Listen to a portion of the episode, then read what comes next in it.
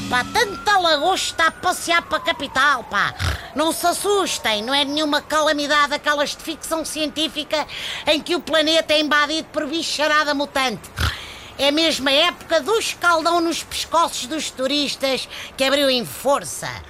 Eu acho que a PSP, juntamente com aqueles anúncios a dizer para não comprarem louro prensado e fingir que é erva de fazer rir, devia pôr também reclamos a avisar que o sol nesta terra queima e não é pouco.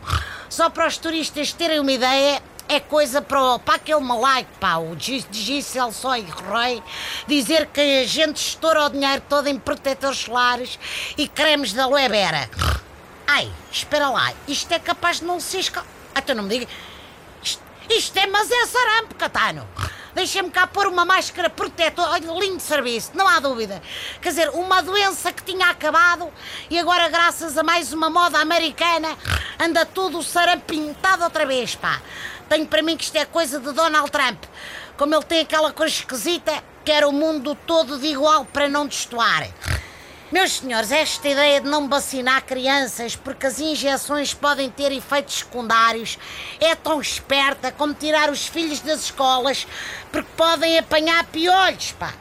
Porque até agora o que temos visto é que o maior efeito secundário da vacinação é o fim das doenças. Eu acho que a malta que não vacina os filhos precisava de uma boa lobotomia, mas feita à moda medieval, com um serrote sem anestesias, que, como se sabe, também tem efeitos colaterais danados, pá.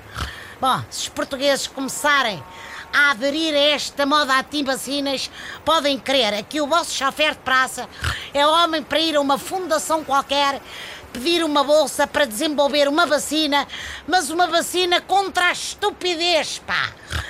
Ai, bom fim de semana e faz favor, pá, não regridam. Andou a ciência a avançar para quê? Ai...